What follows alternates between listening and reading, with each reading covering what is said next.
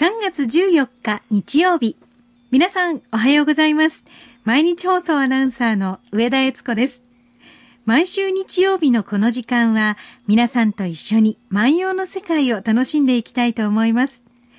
私たちに万葉時代のちょっぴりいい話を聞かせてくださいますのは、奈良大学教授の上野誠先生です。先生おはようございます。おはようございます。今日は先生、ホワイトデーでございます。そうか お。忙しい一日になられるんじゃないかと思っていたんですか？いやー、全く考えてないんで これからなんかその、何かを買わんといかんのかね。うーん、ちょっと物入りですね。ねえ、今年はマカロンが旬だなんて言われてますけどね。ん。まあ、なかったことにしましょうか。そうですか。ただね、ええあの、ホワイトデーの考案者の一人と言われているのは、はいあの、実は私のいとこなんです。えどういうことですか？まあ、九州のある、あの、製菓会社でですね、はいはいあの、そういうようなことを担当しているときに、うん。あの、まあ、その、お返しをと、バレンタインデーのお返しをというような経営戦略を立てて、えええーそれを提案提案したのはまあ、私のいとこなんですよね。へえ。うん。余計なもの作りやがってっていうふうに私は思ったんですがじゃあ、それまではホワイトデーなんていうものははなかったんないですか？ですね。ないですね。はい。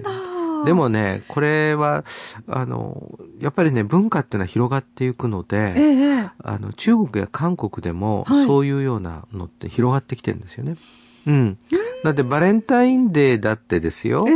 え。えっと、私が小さい頃っていうのはほとんどなくって、はいある時から、まあ、急速に年中行事化して、で、その後にホワイトデーがまたできてくるわけです。節分の巻き寿司もね、関西からなんて言われてますもんね。そうなんです。だからどんどんどんどんとですね、その、まあ、年中行事といっても、こう、変わってくるんですけどね。孫の日とかいろいろ増えましたから増えね。そうてきますいえばね。あの、う確かにね、でもね、悪いことではないと思うんですよね。ええあの、何かを思い出す機会。例えば人に感謝することをね、うんお世話になってる人に対して何かをこう表しても、日頃表せないじゃないですか。確かにね、うん記念日がないと。記念日がないとだからそれはね、悪いことではこうないと思いますが、へえーでもね、おそらくそのどんどんどんどんといろんな記念日が生まれていってもですね、はい力関係によってですね、隅にこう追い出されていくものとね、そんな日ありましたっけってそう言われいうことになりまよ。すよね。ええなりますよね。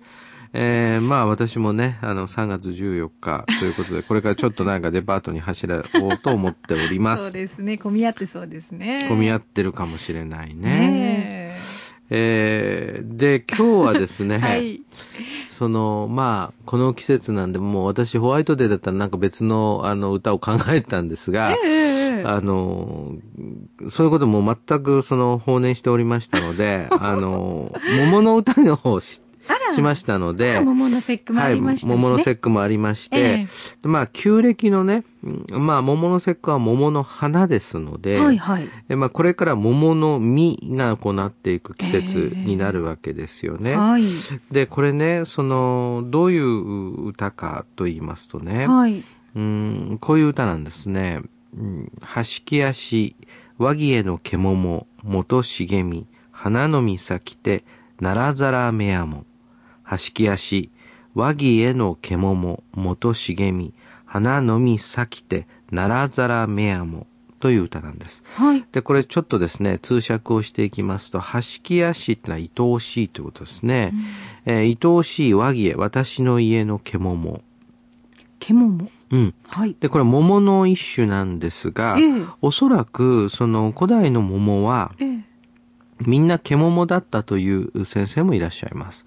で、これは今でもね、見ていただいたらわかると思うんですけど、その桃っていうのはたくさんの産毛がありますよね。生生えてますよね。はい。ですから、それをまあ、獣と呼んでもいいわけですね。ええですから、和木の獣、和木家ってのは私の家のことなんですね。愛おしい私の家の獣。ということは、この人の家にはね、えー桃の木があったみたいなんですよ。おい。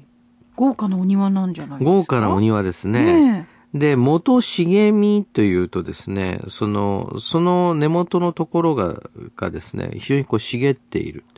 ただしですね、これは、うーん、葉っぱがたくさん茂ったからといって、はい。たくさん花が咲くというわけでもないし、ええ。今度はたくさん花が咲いたからといって、たくさん実がつくというわけでもないんです。はあ。で、これはもう、その年によってですね、葉っぱばっかり茂っちゃうっていう年もあるし、花ばっかり咲いてたのに、えーまあ花は良かったんだけど、実はならなかったっていう年もあるんですね。で、大概は、まあ、葉っぱが茂れば、あ花もつくし、で、花がたくさん咲けば、まあ、実もたくさんついて育つと。ところがですね、うん、そうじゃないことだって、まあ、あり得るわけですね。で、これをですね、その、果樹園などを経営なさっている方は、その葉っぱとはい。花と、その実のバランスを取りながら、ちょうど実がね、その美味しくなるように剪定をし、その花もですね、受粉をさせて、そして実もですね、この実だけに集中させるようにというふうに、えーしていくわけですよね。いろんな手をかけたからこそ美味しい実までたどり着いてるんですね。そうなんですもうその種もね、ええ良い種にし、そしてもう手をかけて、そうしないとですね、あのその芸術品のようなね、はい。日本のね、私は果実っていうのはね、もう世界一だと思いますね。でそれはね、その、あの、糖度、甘み、大きさ、美しさ、それともう一つね、日本がすごいところはね、えーそういう果物の流通。はいはいこれもね、その箱からね、運び方からね、もう世界一だと思います。そうですね。桃ってすごく繊細じゃないですか。うんちょっとでも手が当たってしまったら黒くなってしまったりする。うんこんな繊細な桃をうん遠くから送ってくださったと思うとすごいなと思いますね。すごい。もうあの箱からえね、え様々なその運ぶ技術から考えてもすごいんですよ。ええでもね、世界一高い。まあそうですようん。ね。だからね、日本の桃は宝石だとか芸術品だっていうふうに言われるんですよね。ああ、いただき物じゃないとね、手が届かなかったね。手が届かないのいっぱいありますよねはい。で、そのね、うんその、ですから、こう、桃を育てるっていうのも大変な技術でありまして、ええまあ、花だけが咲いてならないということもままあった。うん。現在でもままある。で、そうするとですね、これは、えー可愛らしいですね、愛おしい私の家の獣は元茂み、えー元の方の葉っぱは茂っているので、えー花だけが咲いて、えーならないということがありましょうかならざらめやもってのはならないということがありましょうかいや、そんなことはね、あっては欲しくない、嫌だっていうような気持ちになってるわけですよね。はい。だから、うーん、これ、花だけ咲いて、えーならないっていうことがある。でも花が咲いたら一般的にはあなるんだが、ということなんですが、桃屋さんの歌かしらって思っちゃいます。思うんですね。ところがね、ええおそらくこれはですね、ええまあ大体万葉集の歌の類型と言いましてね、はい。えー型から見ますとですね、まあ花っていうことをですね、恋愛に例えた場合、ええ。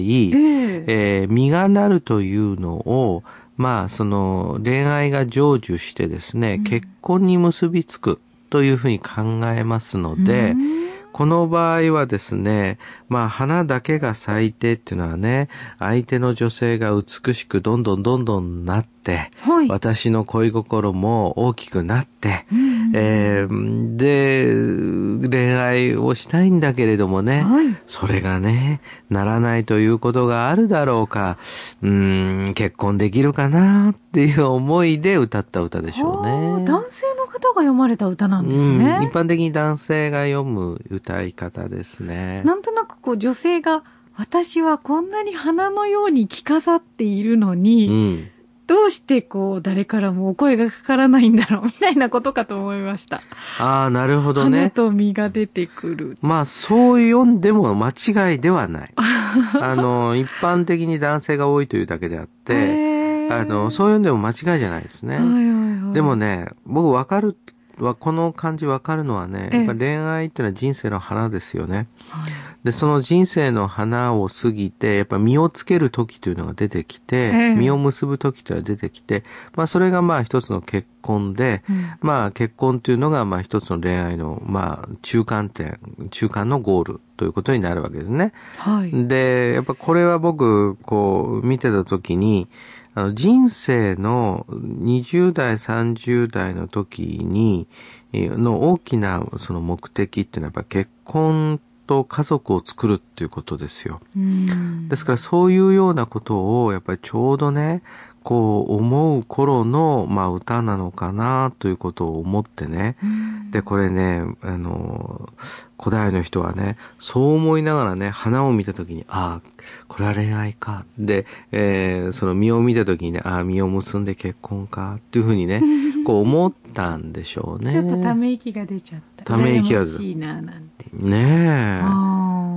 それは僕。ね、うんでもそれがね、やっぱ自然とええ、そういうような自分の人生をね、重ね合わせているところがね、これがやっぱり歌の面白さなんですよね。今だからでもこうね、これだけ自由恋愛の時代になりましたけど、うん。当時もそんな風にこう、恋の駆け引きを、まあ楽しみ、この人と結婚したいなと思って結婚をしていく。そんな時代だったんですか？うん。そうね。あの、よくね、ええ万葉時代の人は、はい。自由に恋愛を楽しむことができてよかったんですね。っていうふうに言われるんですよええ。ええで、私もそう思ってたんです。はいある時までは。はい。ところがね、よく考えてみると、それは一つの見方であってね、うん人間がね、恋ということにおいて、ええ自由になれた時代っていうのは一度もないんじゃないかしらはい。あの、それはね、様々にね、え例えば、かつてはね、うん、多くの男性から、多くの女性から相手を選ぶことができなかった。これは事実です。えはいはい。今はね、いろんな方から選ぶことができるようになったがゆえに、どの人と結婚したら幸せになれるだろうかっていうふうに考え、選択肢が多すぎて。多すぎてで、そこで結局、あの、やっぱりその結婚しないっていう選択はいが出てくるんだと思うんですよ。確かにね、誰かが7000人も相手がいる、な相手がいるんだから、うんはい、7000万人うん。ですよね、うんの中から選べばいいんだからなんとかなるだろうとか言ってましたけど、そう考えると多すぎますわね。うん、そうなんですね。そうなんですね。あの、やっぱり一人一人が自分に合った生き方を求める時代においては、はい。結婚も一人一人の形を求めてしまうので、うんで、それに合う方に巡り合えるかどうか。まあね。だからね、結婚してない方に聞くと、ええほとんどの方はですね、いや、そう、私は結婚してないのよと。でもそういう人に巡り合ったらねっていうふうに、で、巡り合わないのに、あの、無理に自分の考え方を曲げてっていう人が少なくなったんだと思うんですね。そんなにでも運命の相手っているんですかね？そうですね。うーん、そのね、僕はまあ、その、万葉集を読んだりね、ええいろんなその文学を読んだりして、はい。その人生っていうのはね、その、どんなにその、いろんなこの文明が発達したり、科学が発達したとしてもですね、不確定要素っていうのはですね、うんその、拭いえないわけですよ。えはい。で、ま、まずですね、自分、人間がその死ぬという日を指定できないっていうことから始まって、生まれる日を指定できないっていうところから始まって、はい。で、その、結局、もう計算に計算してですよ。はい。例えば、あー200万円貯めた時に結婚しようと思っても、200万円がたまらない人だっていれば、はえー10万円もたまらないうちにい。、はい。あの、その、子供ができてしまったっていう人だっているわけですよ。もういろんなタイプがあってね。そうで、それをね、今の社会ってのはみんな認めましょうってことで。でそれはね、万葉の時代も、もういろんな結婚のタイプがあって、その中で迷って迷っていたんでしょうね。だからね、その、ああ、俺、本当にこの子と結婚できるかな。で、それはね、愛おしいって言ってるわけですよね。はしきやしわきへの獣と言ってるけれども、愛おしい。そんな愛おしい人と結婚できるかな。っていうふうにね、うん。こう思って、その男の、やっぱ切ないね。この方は結局、この愛おしい桃のような彼女うん。と結婚したんですか？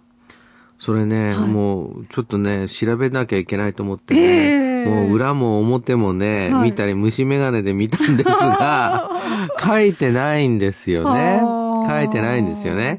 で、これはね、こう考えたらどうでしょうかね。うーん、結婚というものはね、はい。望んでいてもね、そのうまくいかないもんだよと、だからそれを強く望みたいよねっていうことを歌った。つまり歌の主題っていうのは、ええ。結婚したいっていう相手に対する思いじゃなくって、はい。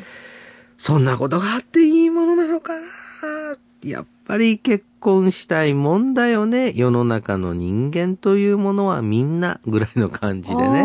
自分だけじゃない自分だけじゃい。ないということではないんでしょうかねうん。ですから、その、そう言いながらも、やっぱり自分も望んでいるかっていうね。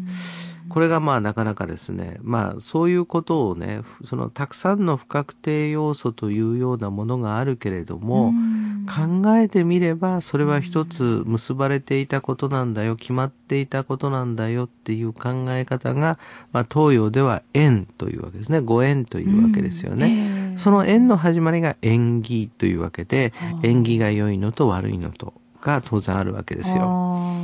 でそういった中で結婚もそうで、はい。そのすっごい燃えるような恋愛をしたからといって 結婚生活がうまくいくかどうかっていうのもまた別だし。誰にもわからないんですよ、ね。わからないんですわからないんですよええで、これはね、で、最初ね、もうこの人は、と言って、その結婚をした後からね、あ、この人にこんな魅力があったのかっていうことだってあり得るじゃないですか。結局なんか自分が変わらなきゃいけない部分もあったりしますしね。そうそうえそれはもう自分が変わらないっていう、変わらなきゃいけないってことで言うと、もう私、はぁって言うしかないんですけどね。もう、はぁって言うしかないんですよ。えその、いろんな方に迷互いがね。迷惑かけてますからね。あ、そうなんですか？でそういうことで考えるとね、ええ僕はね、このね、うん、花だけが咲いてね、ならないことだってあるよとかね、はい。えー葉っぱばっかり茂って、花が咲かないことだってあるよとかね、はいはいはい。やっぱそういうような不確定要素、残しておいた方がいいし、あるもんだと考えた方がいいでしょうね。そうですね。うん。今日はそういう恋愛論になりました。えーもう一度読んでおきたいと思います。はい。はしき足、和木への獣、元茂み。花の実咲きて、ならざらめやも。愛おしい私の家の獣は根元ばかりが茂るので花だけ咲いてならないということがあるかな。いやいやそんな。びっくりマーク付きの役となりました。さあ今日は牧野7 1358番の歌をご紹介しました。さあ皆さんはどんな風にこの歌考えられましたか？ぜひ番組宛てにメッセージをお寄せください。宛先は郵便番号530-8304毎日放送ラジオ上野誠の万葉歌子読みの係まで。メールアドレスは歌子読みアットマーク mbs1179.com です。皆さんからのお便りお待ちしております。それではまた来週お会いしましょう。さようなら。さよなら。